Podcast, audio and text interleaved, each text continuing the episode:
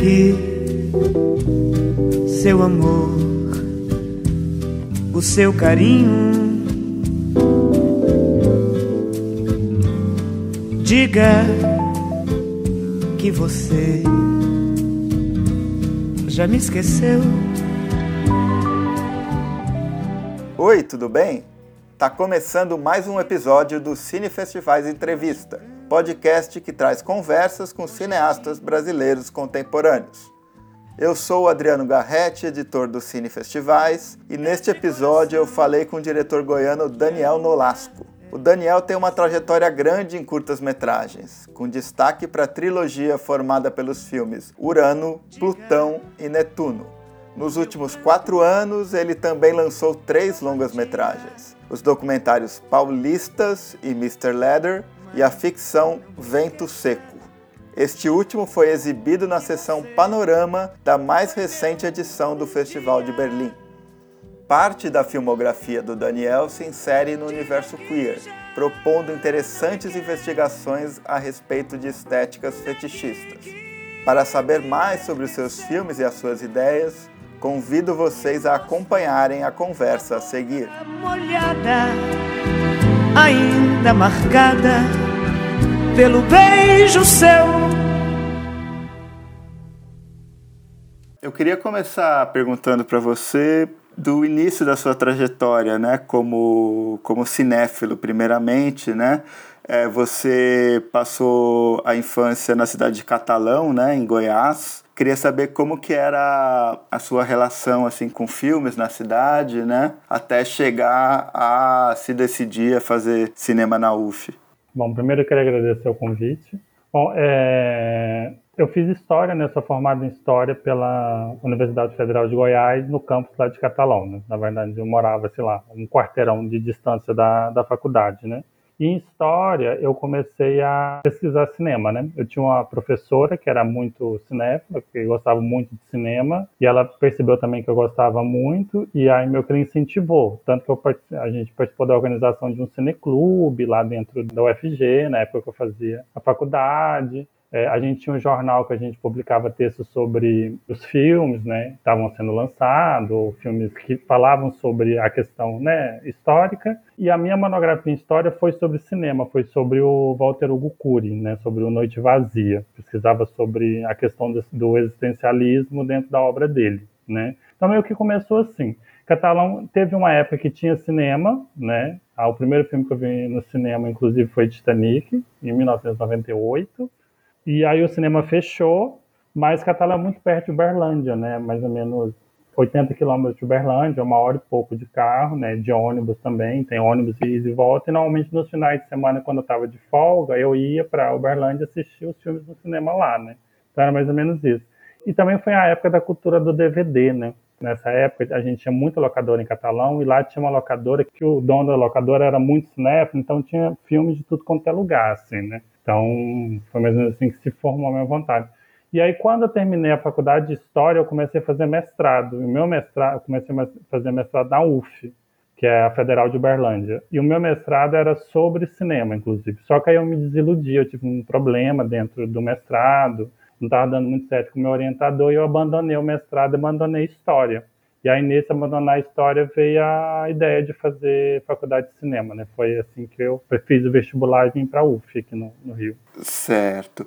E em 2013, 2015 e 2017 você fez uma trilogia de curtas, né? Urano, Plutão e o Netuno. E o Netuno, inclusive, traz né, os mesmos personagens que você retomaria no Vento Seco, né? Eu queria que você falasse um pouco, principalmente desses três cursos, como que eles foram também um desdobramento das pessoas que você foi conhecendo, né? Na UF, então, é, não foi uma planejado, né? Não pensava, vou fazer uma trilogia. Não, não foi bem assim, né? Foi algo que foi acontecendo. Quando eu fiz Urano, Urano é um filme bem experimental, né? Um filme bem assim de, de de pesquisa, de como filmar essas coisas. Eu fiz a foto, né? Do, do Urano, fiz a foto do, do, do Plutão também. Então era, tinha muito essa pegada meio da, de, de como filmar o, o homoerotismo, né? De como filmar o sexo entre entre homens, assim, era muito nessa questão. E também foi quando eu comecei a pesquisar muito sobre as estéticas fetichistas, né? Tive uma época que eu comecei a ver muito filme do underground norte-americano, Andy Warhol, que tinha muito essa pegada, né? Então foi mais ou menos onde começou toda essa questão de pesquisa estética relacionada às estéticas fetichistas, né? Então foi assim, aí eu fiz Urano, aí eu fiz o, Plutão, assim, e o, o Netuno, ele foi meio que o projeto do Vento Seco já existia, né? Aí, meio que foi um assim, ah, vamos ver se fazer esse filme em catalão vai dar certo, né? Então, meio que a gente pegou alguns personagens, algumas situações que já tinham no roteiro do Vento Seco, nessa época o roteiro do Vento Seco já existia, né? E meio que foi para lá e tentar ver como é, como é, que funcionava. Era quase que como um experimento, sabe? Porque tinha esse negócio que, né, que nunca tinha se filmado um filme de ficção em catalão e a gente estava pensando em fazer um filme maior, ver como é que seria tipo assim, a relacionamento com as pessoas na cidade, que a gente tinha muito esse negócio que a gente queria filmar muito em lugares públicos, né? Então o filme funcionou mais ou menos assim, né? Fiz também algum, algumas questões estéticas que, que eu estava interessado em desenvolver no, no, Vento Seco, né? Fiz existir no Vento Seco como projeto na época. Então foi mais ou menos assim que se deu, assim, a, a questão do Netuno, né? Principalmente com a ligação com, com o Vento Seco. Hum. Assim, como, como crítico e como jornalista, geralmente a gente tenta encontrar uma linha de continuidade né, entre os filmes. E pensando na sua filmografia tem é, essa pesquisa né, sobre essa estética fetichista presente de um modo muito forte na maioria dos filmes, né? E aí eu fico pensando como que eu enquadraria o Paulistas dentro dessa trajetória, né? para você é algo que sai um pouco dessa sua curva de carreira, pensando não só nessas questões temáticas que evidentemente sai assim, mas como que você relaciona o Paulistas dentro desse universo que você criou? Então, o Paulistas é meu filme mais pessoal, né? o filme que é mais próximo de mim, digamos assim, né? Porque é o lugar onde eu nasci, são os meus parentes, os meus primos, minha mãe, meus tios, assim, né? Então é um, é um filme muito próximo de mim e da minha vida, né? Da, principalmente da parte mais da minha infância, assim, né? Porque, paralelamente a que eu estava desenvolvendo essa, essa questão sobre as estéticas fetichistas, eu também fazia muito documentários que não necessariamente estavam relacionados a isso, né? Tinha, tem o Tatame, tem o, o Gil, que foi o primeiro curta que eu fiz, que é um documentário de fotografia, e tem o Febre da Madeira também, né? Que se passa nos paulistas também, né? Então, assim, eu nunca separei muito, assim, né? Porque o momento que eu fiz o Paulistas, essas duas coisas estavam acontecendo paralelamente, né? Tanto essa questão desses filmes mais voltados para a questão do erotismo, né? Como também esses documentários mais observacionais, né? Então, o momento do Paulistas ali. O que acontece é que depois do Paulistas eu dei uma guinada mais para esse lado da, dessa questão do, da, dessas estéticas fetichistas, né? O, né? Tanto o Senhor Raposo, quanto o Mr. Elétrico, quanto o Vento Seco, eles meio que seguem uma linha ali, né? Mas no momento que eu estava fazendo Paulistas, não, assim, então eu nunca, nunca achei que eu estava fazendo algo muito diferente das outras coisas que eu já tinha feito é, antes, né?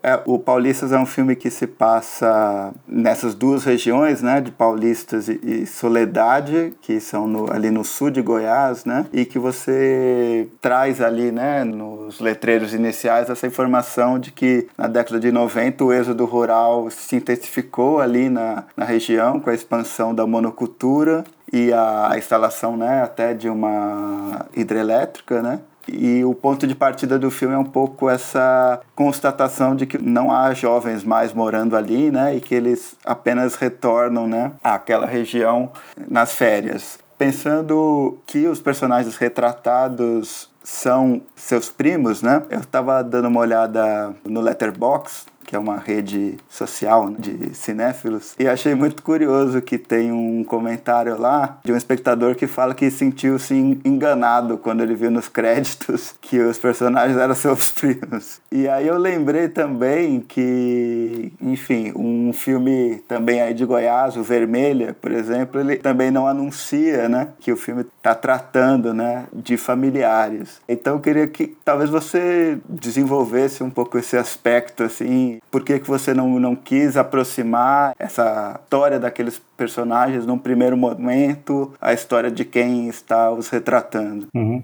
Então, minha questão de fazer o Paulista era mais um interesse na questão do tempo, né? Da temporalidade, assim. Porque o que acontece com os meninos lá, com o Rafael, com o Samuel e o Vinícius, né, que eles moram em Catalão, trabalham em Catalão e nas férias eles vão para o Paulista, foi uma coisa que acontecia muito comigo na minha infância, né? A gente ficava em Catalão durante o período de escola e nas férias a gente voltava para os paulistas, né? E para Soledad, para a região ali, aonde grande parte dos meus parentes ainda moravam, né? Então essa volta é algo que eu fiz, né? E tem a questão do tempo, que é muito diferente, assim, né? Na fazenda existe uma distensão temporal, tudo fica mais longo, os dias ficam enormes, então é uma, é uma outra forma de experimentar o tempo, né?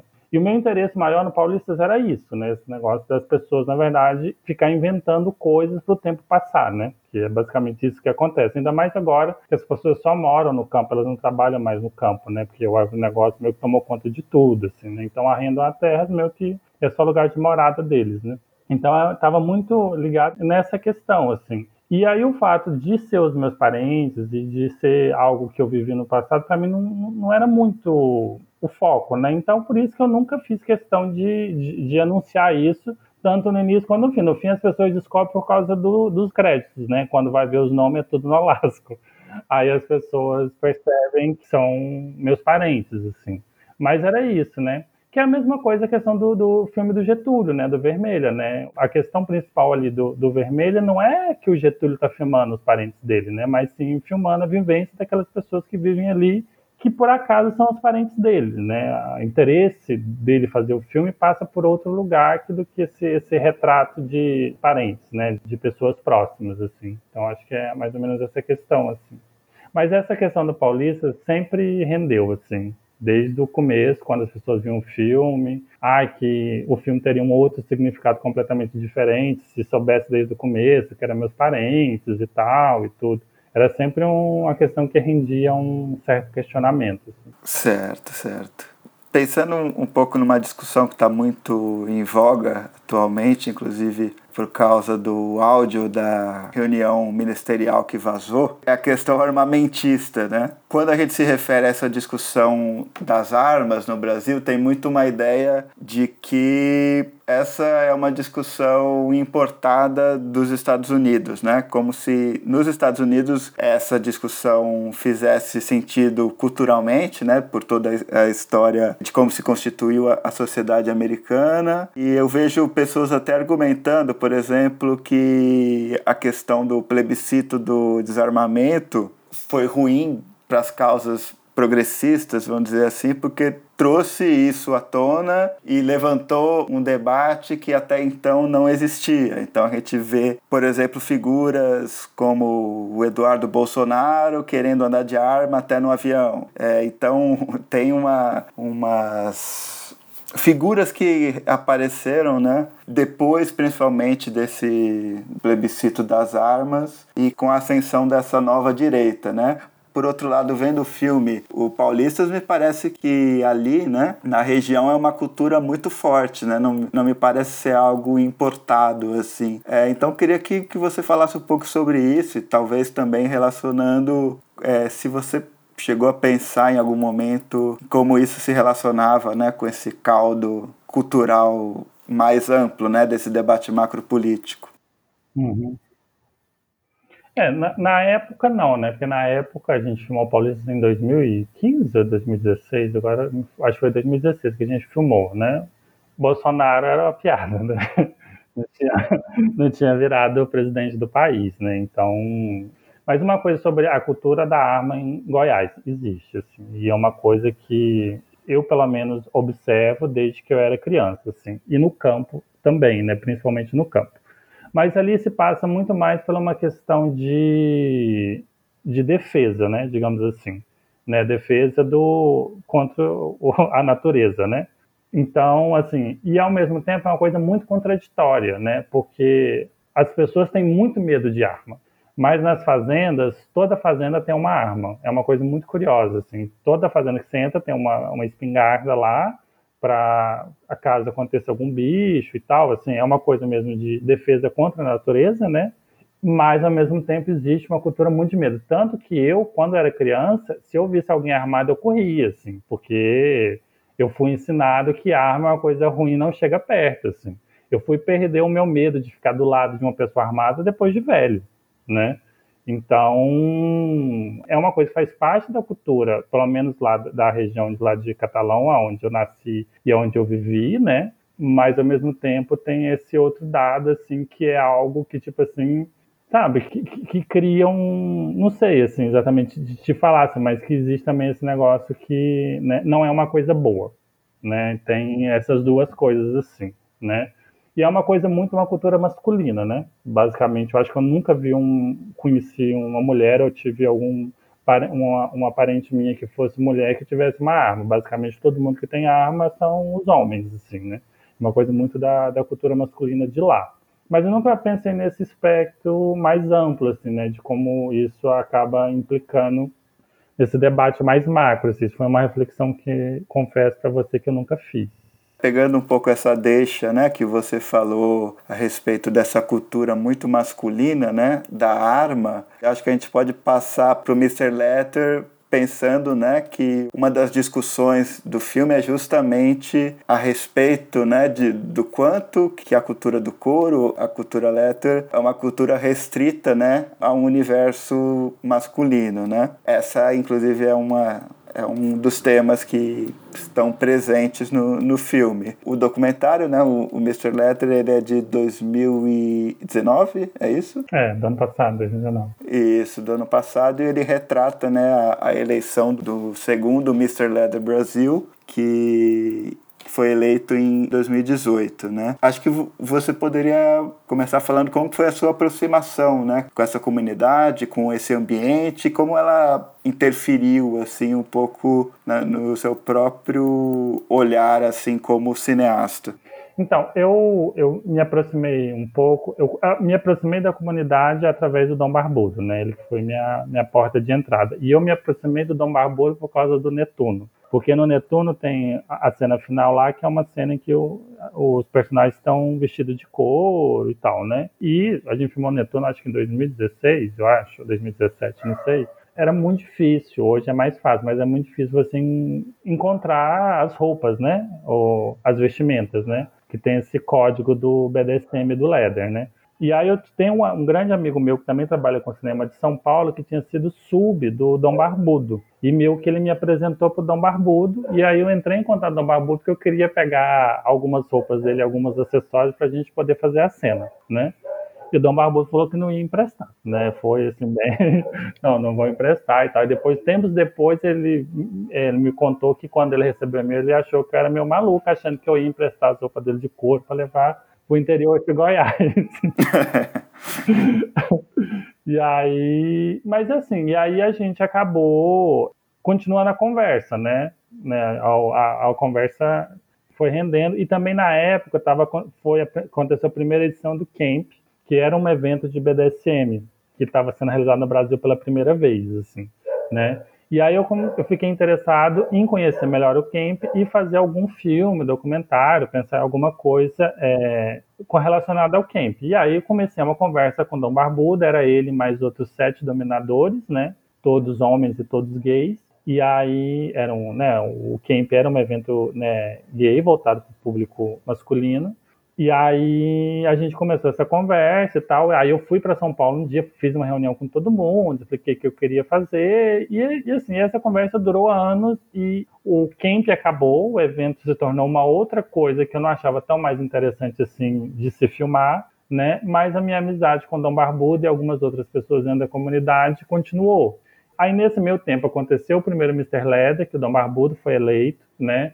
Eu vi que a comunidade Leather começou a crescer bastante em São Paulo, assim, era um, né, era um, foi um crescimento muito grande de um ano para outro, assim, era um grupo que estava se tornando cada vez mais numeroso. E aí, quando foi acontecer o segundo concurso, veio a ideia da gente fazer um filme, né? A gente usar meio que o concurso como uma desculpa para a gente poder discutir algumas questões relacionadas tanto ao leather quanto à questão da comunidade fetichista em si e algumas coisas sobre a estética, né?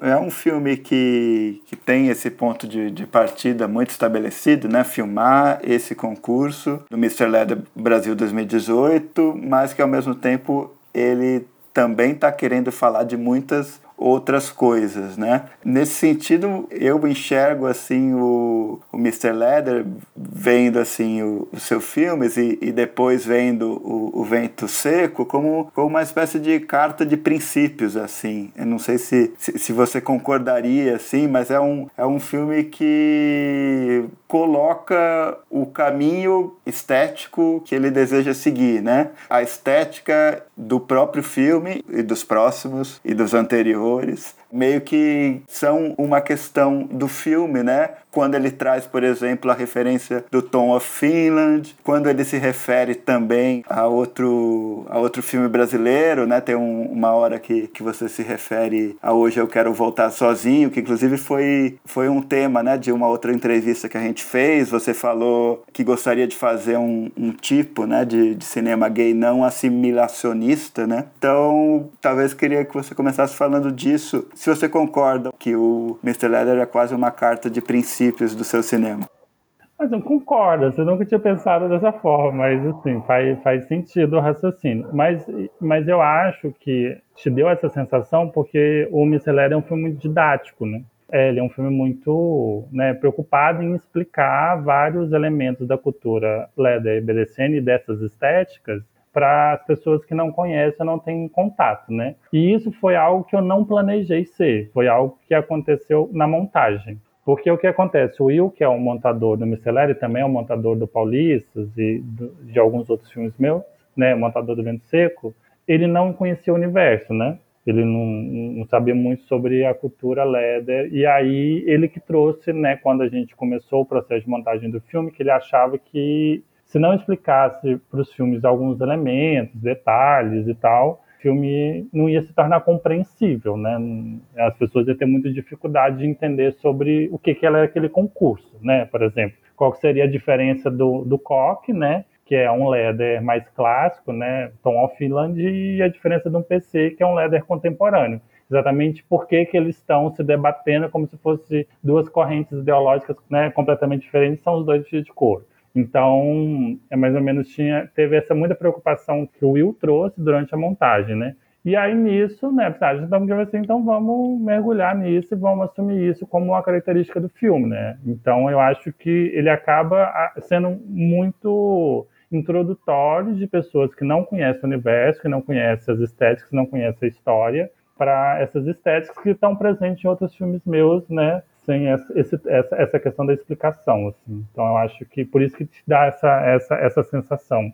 Pensando aqui na hora, esse, esse desejo né, por ter algum tipo de, de didatismo, de ampliar o, o público né, capaz de absorver ali as referências, o que está em jogo, não teria um risco do filme também é, recair para uma estética mais assimilacionista, uma estética ou uma narrativa mais assimilacionista, nesse sentido de, de querer que, que todo mundo entenda a regra do jogo?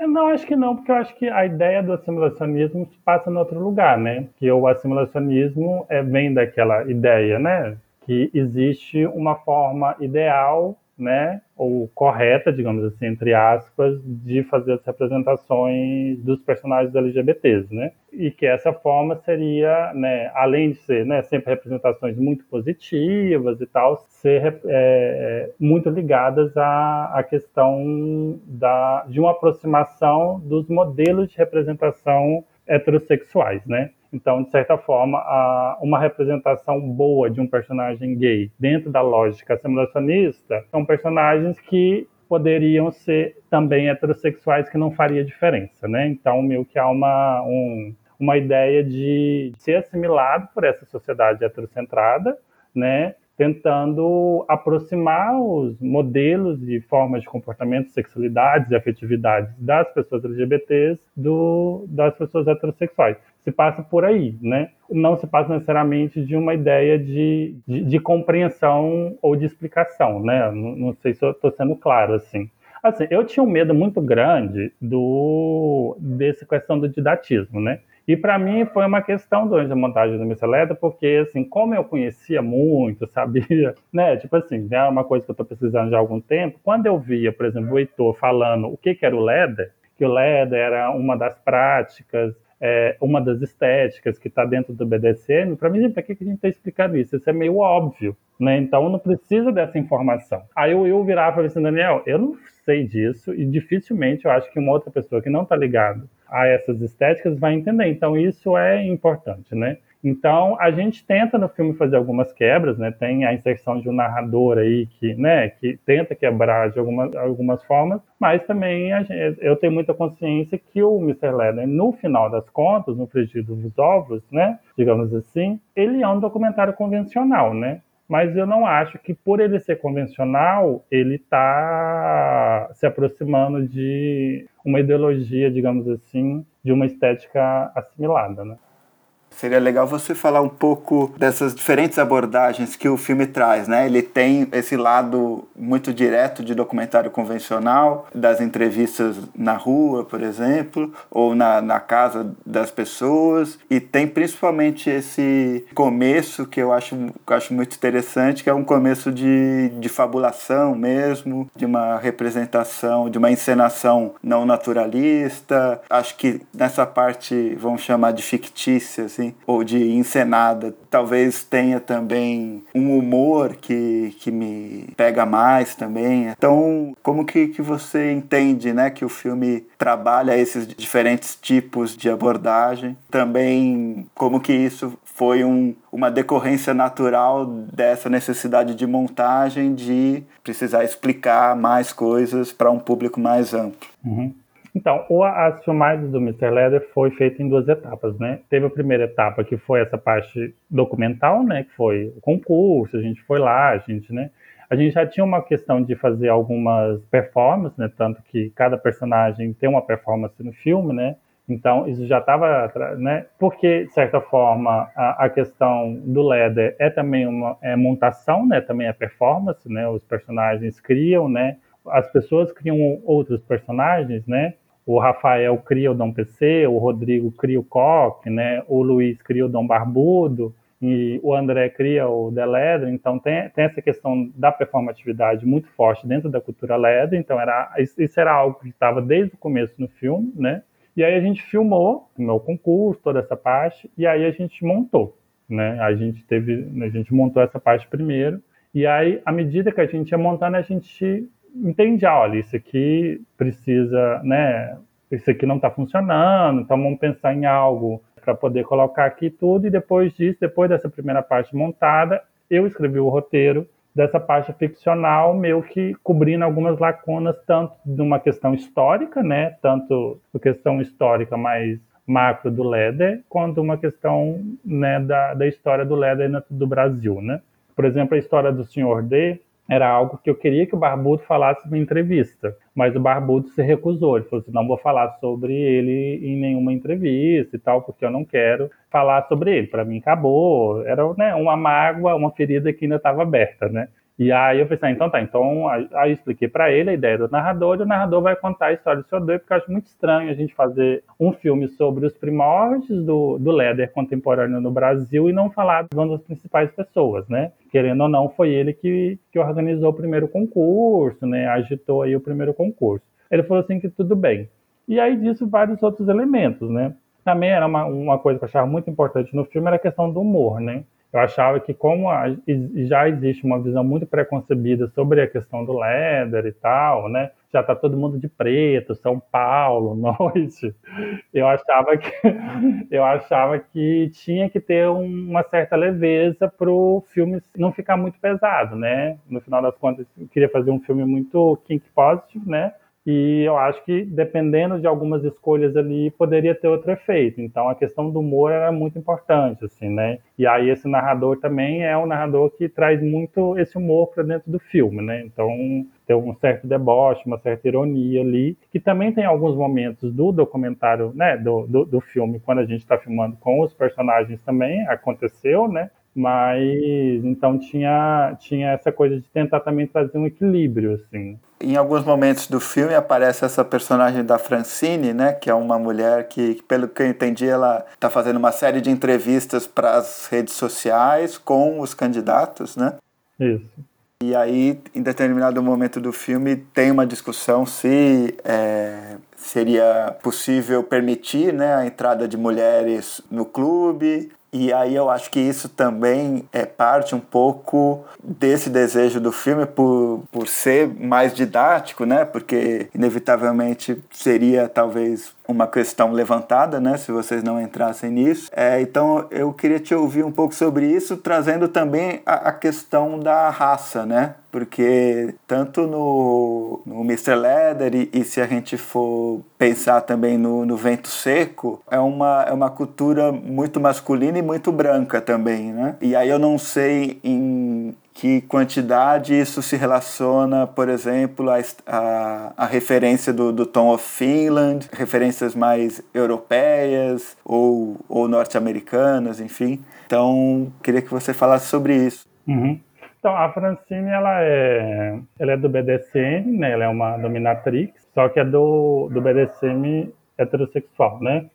São grupos um tanto separados. E o BDSM heterossexual, pelo menos em São Paulo, assim, é muito grande, né? É uma comunidade bastante grande, assim. E aí ela tem um programa que chama, na verdade, ela tem meio que uma rádio, né, chamada Agida Planeta, em que ela faz uma série de entrevistas e coberturas, debates sobre a questão do BDSM, né? E ela é muito próxima do Dom Barbudo e de algumas pessoas da cena do BDSM gay ali, né, da, do grupo ali, né, do Leder e tal. Então, meio que ela sempre está cobrindo, tá cobrindo os eventos, falando com alguma pessoa, né, colocando assuntos em debate. Aí o que que acontece? O concurso, ele acontece na Eagle. A Eagle que é um, uma casa de cruising que tem em São Paulo. E a Eagle, no Brasil, ela não é um bar leather, né? Ela é mais um bar de ursos, assim.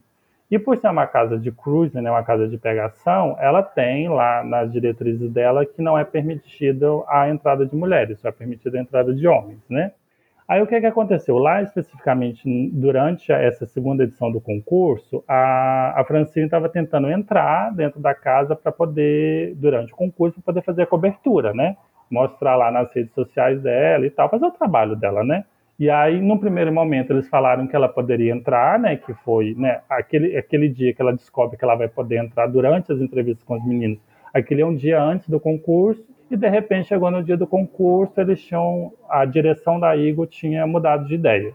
Não ia mais permitir, e aí ele dá aquela desculpa que está no filme, né? Que está na entrevista, que é por causa que é uma diretriz da casa, e que se abrisse é, exceção para uma, teria que abrir para todas, assim, que é um absurdo, né? Mas, mas assim, mas assim, o que eu acho, assim, o que é que acontece? A comunidade Leather, o, discurso da comunidade Leather no Brasil é o seguinte: a gente é aberto para todos os tipos de pessoa, para todos os corpos. Então, se uma mulher quer participar do nosso grupo, vai ser bem acolhida e tal. Tanto que a Francine e outras dominatrix são próximas do grupo dos meninos elas normalmente vão num evento que o Dom Barbudo é, organiza uma vez por mês, que chama o Jantar Leder, que, é um, que acontece numa hamburgueria, acho que em Santa Cecília. Então, é, é assim, né? Tem, tem, essa questão. Mas eu acho que na prática eles não fazem muitas ações, assim, né? Porque a comunidade Leder, ela nasceu e se desenvolveu como uma comunidade é, de homens gays, né? E aí existe toda um, uma série de outras discussões que foi acontecendo ao longo da história, né, em que isso né, impactou e questionou a comunidade. Então a comunidade tem esse discurso, né? E essa questão da Francine, né, que o filme coloca, que deixa essa questão aí, sempre foi uma coisa muito sensível para eles, assim. Toda vez que o filme exibia, que tinha debate, que tinha alguém da comunidade lá, essa questão era trazida. Então é uma questão para eles mas eu acho que na prática eles não fazem muito. Tipo assim, a gente é aberto, mas não basta ser só aberto, né? Você tem que desconstruir toda uma cultura, toda uma história, que né, não é só isso, né? Uma outra coisa também assim, que eu penso, assim, tudo bem, né? A Eagle é um bar que tem essa diretriz e tal. Assim, gente, não dá para chegar na Eagle e falar assim, olha, a gente vai fazer aqui um concurso né? Vai vir parente, vai vir amigos e tal. Nessa noite, nesse dia, por causa do concurso, não dá para abrir uma exceção e tal. Assim, é um debate que está ali, mas eu sinto que tem muitas poucas ações nisso, assim, né? E tal, né? E é, essa questão é, racial, eu acho que passa muito por uma questão de classe, né? Também, né? Porque a comunidade LEDA é basicamente formada por gente de classe média, classe média alta de São Paulo, né? Está muito ligado a esse mundo, porque também tem uma questão financeira muito presente ali, né? Por causa que os, as vestimentas do LEDA são muito caras, né? Tem essa questão do valor, do preço da, das coisas, né? Tem também uma questão que é uma coisa muito capitalista, que está muito enraizado dentro da, da comunidade Ledra ali, que passa por isso, né? Passa por essa questão da questão do consumo, de comprar as coisas, né? Não basta ter uma calça de couro, tem que ter uma calça de couro da Mr. B, entendeu? E uma calça de couro da Mr. B custa 650 euros sabe? É umas coisas assim que parte muito também desses outros lugares, assim, né? Que eu acho que tudo gera, que acaba fazendo que pareça que é meio que pareça não, né? Acaba sendo, né, restringindo meio quem são as pessoas que participam da comunidade. Certo. Eu acho que a gente podia entrar no vento seco. Eu citei aqui um pouco o Tom of Finland, né? E provavelmente muitos ouvintes não sabem quem ele é, né? Então vamos trazer um pouco um didatismo aqui. Acho que você poderia contar um pouco, né? Sobre ele e sobre a influência dele no seu trabalho e também, né? No vento seco, que acho que no vento seco isso também está muito presente. Então, o Tom Finland é um pornógrafo, né, finlandês, que ele ficou muito famoso que ele fazia fanzine, né, que é aqueles... Né, hoje fanzine é algo gourmet, né, mas, mas antigamente, né, o fanzine era revista de papel barato, né, e ele fazia cartoons, né? Ele desenhava cartoons muito inspirado nas experiências dele dentro do exército na Segunda Guerra Mundial. Então ele tem muito ligado a uma questão do militarismo, às questões do, dos cartoons dele e tal. E, apesar dele ser finlandês e de nunca ter ido nos Estados Unidos, ele foi nos Estados Unidos só depois de velho, ele se tornou muito famoso nos Estados Unidos, né? Ele fazia os desenhos ele mandava para uma editora de conteúdo pornográfico nos Estados Unidos e eles publicavam esses fanzines que meio que virou bastante popular na década de 60 e na década de 70, que é mais ou menos também quando está se organizando alguns preceitos da comunidade Leather, né? Então, a comunidade Leather é muito influenciada por um, um, certo estereótipo de masculinidade que o Tom Finland botava nos cartoons dele, né? Tem essa ligação, assim, forte entre o Tom of Finland e a, a formação, digamos assim, da, da, da comunidade Leather, né? E aí, hoje, o Tom of Finland ele foi meio que assimilado, né? É capitalismo, né? Tom of Finland virou, virou, como é que fala? Presente, né? Tipo assim, você vai, você viaja para fora e tal, e você compra lá um bottom você compra um, um, né, uma revistinha do Tom Finland, que agora são caríssimas, inclusive, né, e traz e dá de presente, assim, né, você, então meio que virou, sabe aqueles livros de arte que você bota em cima da mesa? Virou isso, assim, ele foi muito assimilado. E nessa assimilação dele, ele também foi suavizado, né, tanto que você entra na internet e você vê, assim, as figuras mais famosas, que são mais replicadas, nenhuma delas são explícitas, né, e ele era os cartoons deles eram pornográficos, os cartoons deles eram, dele eram extremamente explícitos, né? Mas aí só se reproduzem aqueles que não é explícito. O máximo tem um boy de pau duro, mas o pau tá dentro da calça, né? Então tá coberto, né? Só tem um volume, assim. Então teve aconteceu esse processo, assim, é tão assim, foi tão assimilado que o governo finlandês financiou um filme, uma autobiografia sobre ele né, que é o filme que foi feito acho que em 2015, 2016, não sei, que foi tipo assim, é uma autobiografia, uma, né, uma, um filme oficial feito pelo governo da, da, da Finlândia, assim. E tipo assim, minha mãe podia ver o filme, sabe? Tipo assim, era uma história de superação, não sei o quê, assim se tornou comércio, né? E, e nesse se tomar comércio para atender a maior número de pessoas, né, sem chocar e ofender ninguém, ele foi muito suavizado, digamos assim, né? E no Vento Seco, como que você acha que o personagem do Maicon se relaciona um pouco com esse ideal trazido, né, pelas figuras, pelos desenhos do Tono Finland? Uhum. Então, o, a questão do Vento Seco é que ele tem. A narrativa dele é toda construída sobre o ponto de vista do Sandro, né? Que é o protagonista, né? E a ideia desse personagem é que ele é um personagem que meio que cresceu é, vendo essas imagens, né? É, pornográficas, homoeróticas e tal. Então tem uma certa questão desse olhar dele ver muito influenciado pelos filmes e pelas imagens que ele viu, né? E aí tem a questão do, do personagem do Michael, que ele é meio que muito inspirado num dos personagens do Tom Finland, mas não só, né? Tipo assim, uma das grandes referências para o personagem do Michael além do Tom Finland é o personagem do Tom Cruise em Top Gun. Tanto que a, que a jaqueta que ele usa é a mesma jaqueta do, do, do personagem, tudo. mas tem essa questão de ser um biker, né? De andar de moto, essa questão de usar couro, né, a questão do bigode, de um certo corpo, digamos assim, que são recorrentes dentro do universo Tom Holland, né? Mas aí dentro desse universo de referências, assim, que se passa para essa questão do, do homoerotismo, acho que é muito mais forte o trabalho do Al e do Puli, que são dois pornógrafos. Né? O Al era um performance e o Puli era um diretor da década de 70 e começo da década de 80 na construção desse, né, desse universo de referências do personagem que acaba né, sendo explícito no filme do que do que realmente o tom. O tom talvez seja, devido à popularidade dele, o mais reconhecível, né? Então as pessoas veem lá aquela cena, a primeira vez que o Michael aparece lá de moto, fumando e tal, vai remeter diretamente ao personagem do Tom Holland. Mas, assim, para mim, no filme, ele é uma, uma terceira ou quarta referência, entendeu? Entendi.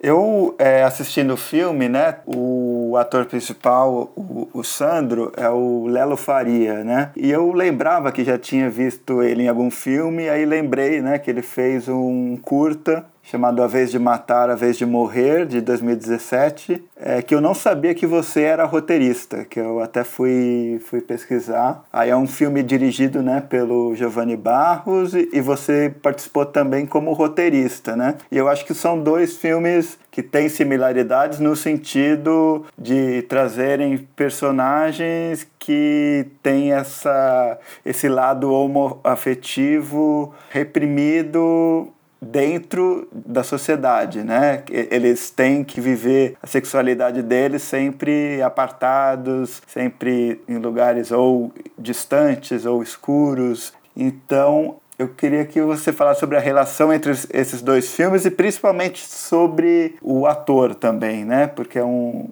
um rosto, né, e um, um, tipo, né, de atuação muito marcante, assim, né, para quem vê. Eu vi o Vento Seco, logo remeti ao, filme anterior que eu tinha visto com ele. Nossa, nem pegou agora. não, assim, eu acho que assim, é duas coisas, né? Eu duas coisas, né, não sei se é duas coisas, né? Mas assim, eu acho que com, com relação ao Leandro, assim, né? Eu tive realmente contato com o Leandro por causa do A Vez de Matar, A Vez de Morrer mas eu não participei das filmagens da Vez de Matar, né? Eu só, eu só escrevi o roteiro. Na verdade, eu nunca fui no set tal, eu escrevi o roteiro, entreguei para o Giovanni e depois eu vi o filme pronto, né? Então, foi mais ou menos assim, a minha, a minha relação com A Vez de Matar foi isso, assim. Mas aí tinha esse negócio, assim, né, da, da questão do Leandro, né, que o Leandro tinha um perfil muito próximo do que era o personagem do Sandro, e o Cássio, que fez o casting do filme, é, do Vento Seco, ele gostava muito do trabalho do Leandro, né? Então, meio que teve essas, essas duas questões. Mas agora você falando sobre essa questão de comparar esses dois personagens, realmente, né? São dois personagens que têm algumas similaridades para além do fato de ser o Leandro que está que tá interpretando, né? Mas eu acho que existe uma diferença, assim, a questão dessa questão de ser personagens reprimidos, né? Serem personagens que não lidam bem com a questão da sexualidade, e aí existe todo um uma questão do universo onde eles estão inseridos, né, que é o universo do agronegócio, o universo do campo, do interior, do centro-oeste, que são ainda lugares né, bastante homofóbicos, né, vamos colocar assim, mas também tem, acho que tem uma, uma né, tem, o fato dele não, ele não lida bem com esse sentimento, mas eu acho que existe uma diferença que é que no A Vez de Matar, esse sentimento meio que leva ele à destruição, né? O destino do personagem, o fato dele não saber lidar bem com essa sexualidade faz com que ele acaba, né, o destino dele é, é, trágico, né? E no Vento Seco tem a diferença que, na verdade, à medida que ele começa a lidar melhor com essa questão da sexualidade, isso leva um caminho dele para ele se tornar digamos assim, mais liberto, né? Mais, mais bem resolvido, assim, né? Acho que tem essa coisa de, do que que esse desejo reprimido pode, né? Pode ter caminhos diferentes, né? Acho que tem essa, essa diferença. É, você falou um pouco dessa coisa do paulista, de que você tinha o desejo de filmar pessoas ali num estágio da vida, assim, que ou num estágio temporal em que elas não estavam fazendo grandes coisas, né? Filmar uma espécie de repetição ou de uma monotonia. E no Vento Seco tem assim uma rotina muito traçada, né, do trabalho, do, do, futebol, do clube e mesmo dessas escapadas, né, que ele dá com o Ricardo, né, e que ele não quer assumi-lo, né, como namorado. Então, é, queria que você comentasse nesse sentido quão importante era também para você construir um pouco da rotina dessas pessoas, desse lugar, para aí o personagem ir é, desviando e tendo né, essa, essa jornada que a gente poderia chamar, não sei se de autoconhecimento, algo do tipo. não achei palavra melhor. É. Não, tem essa é, era uma questão que, que tinha no, no, no, projeto desde o começo, né? Que era esse estabelecimento dessa rotina, né? Do estabelecimento dessa, de, dessa coisa cotidiana, diária, que era uma coisa que quando eu trabalhava no supermercado, que eu tinha né, o emprego formal, que eu tinha um horário a cumprir e tal, e morava em Catalão, era uma coisa que era muito presente. Assim, basicamente, todos os meus dias eram ali organizados pela minha, pela, pela minha questão do meu horário de trabalho, né, meu horário de escola, os meus horários de lazer, assim, né. Para mim, isso faz parte muito da vivência de Catalão, né, digamos assim.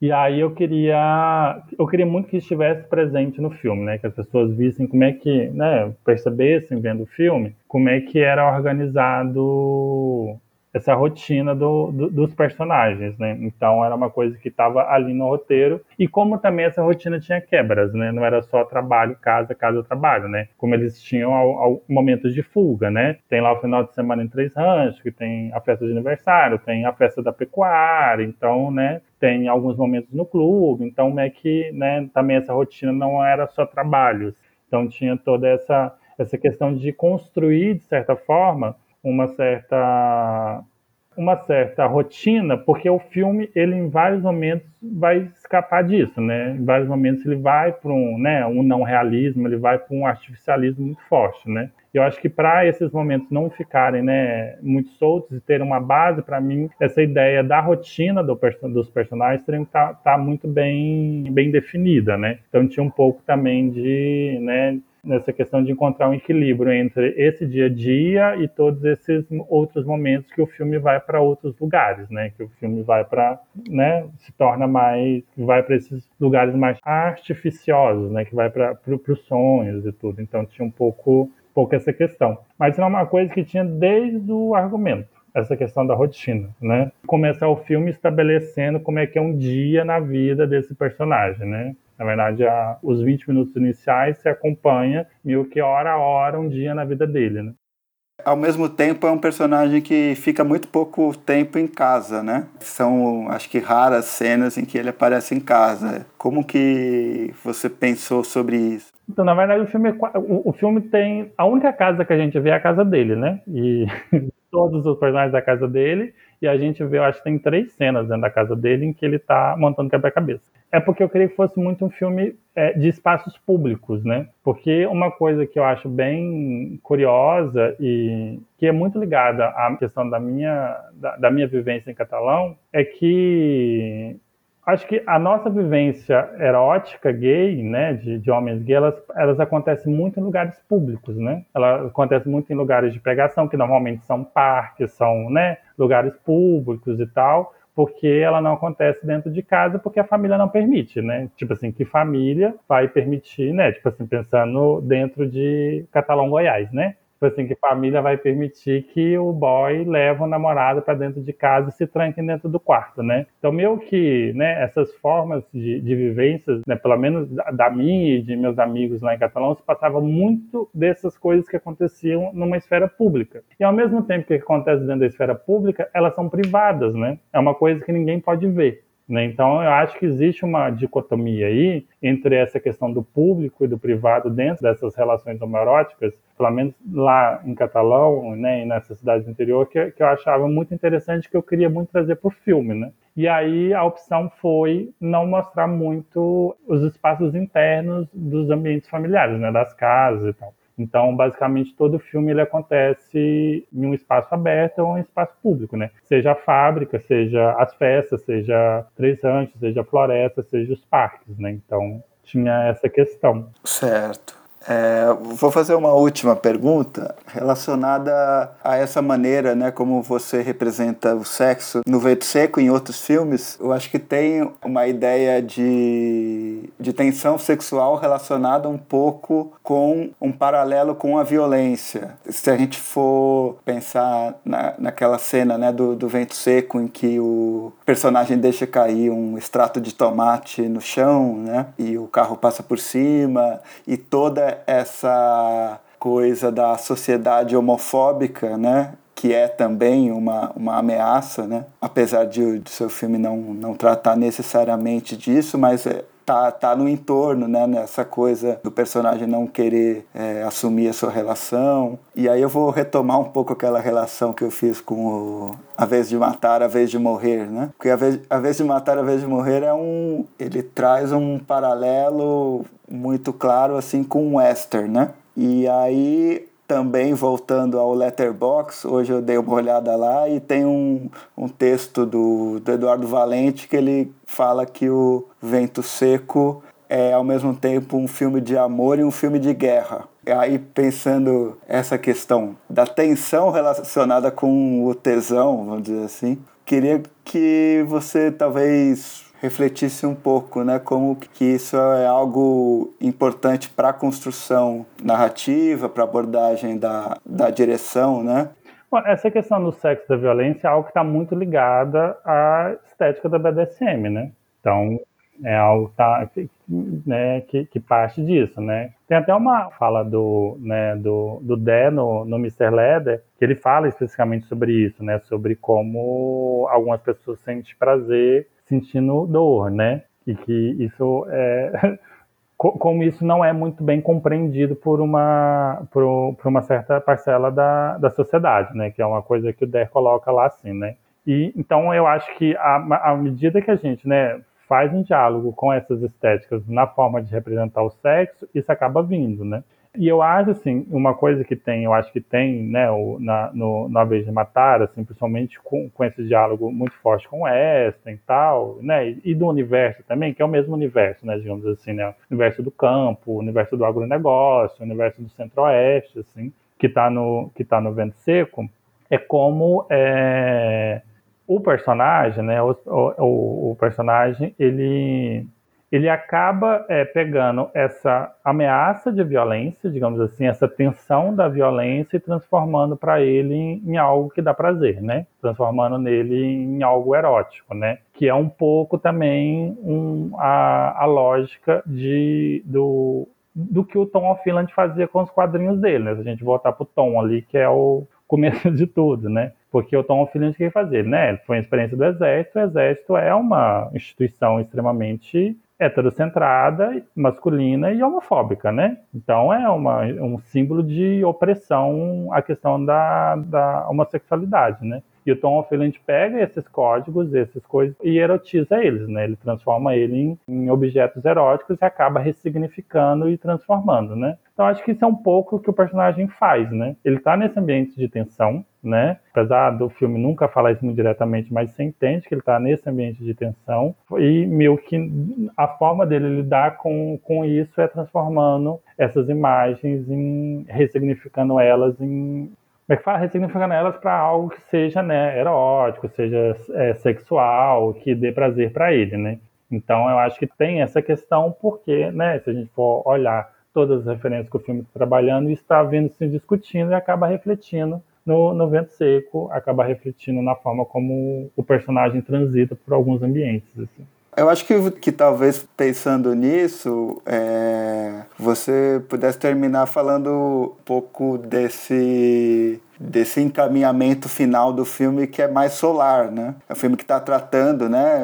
Que, que ele passa por essa questão da, da tensão, da violência, mas ao mesmo tempo é um filme afetivo também, né? Romance, né, gente? Vamos ser sinceros, né? Vamos dizer que é um grande romance.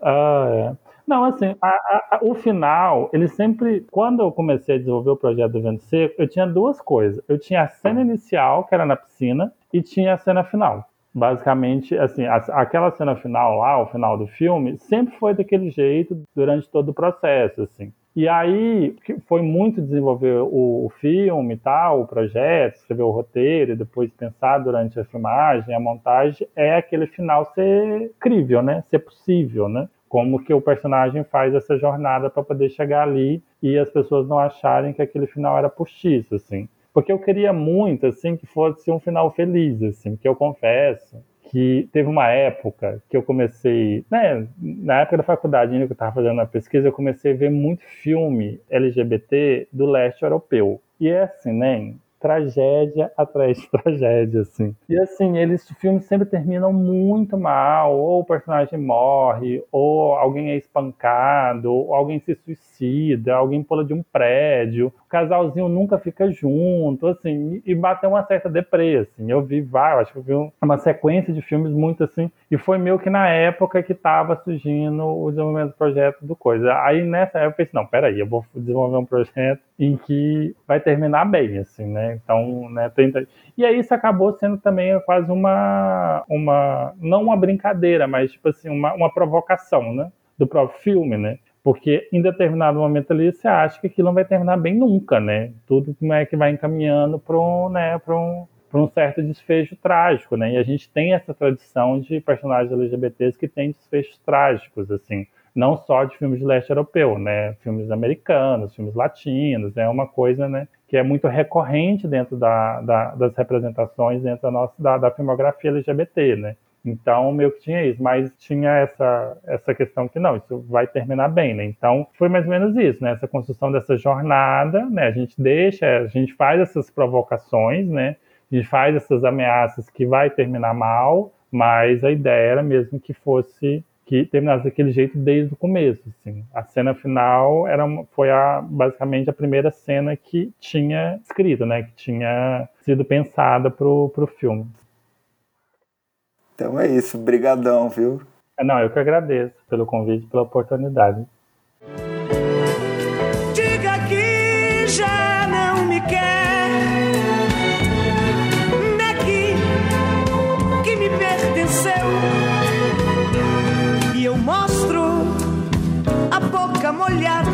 ainda marcada pelo beijo seu.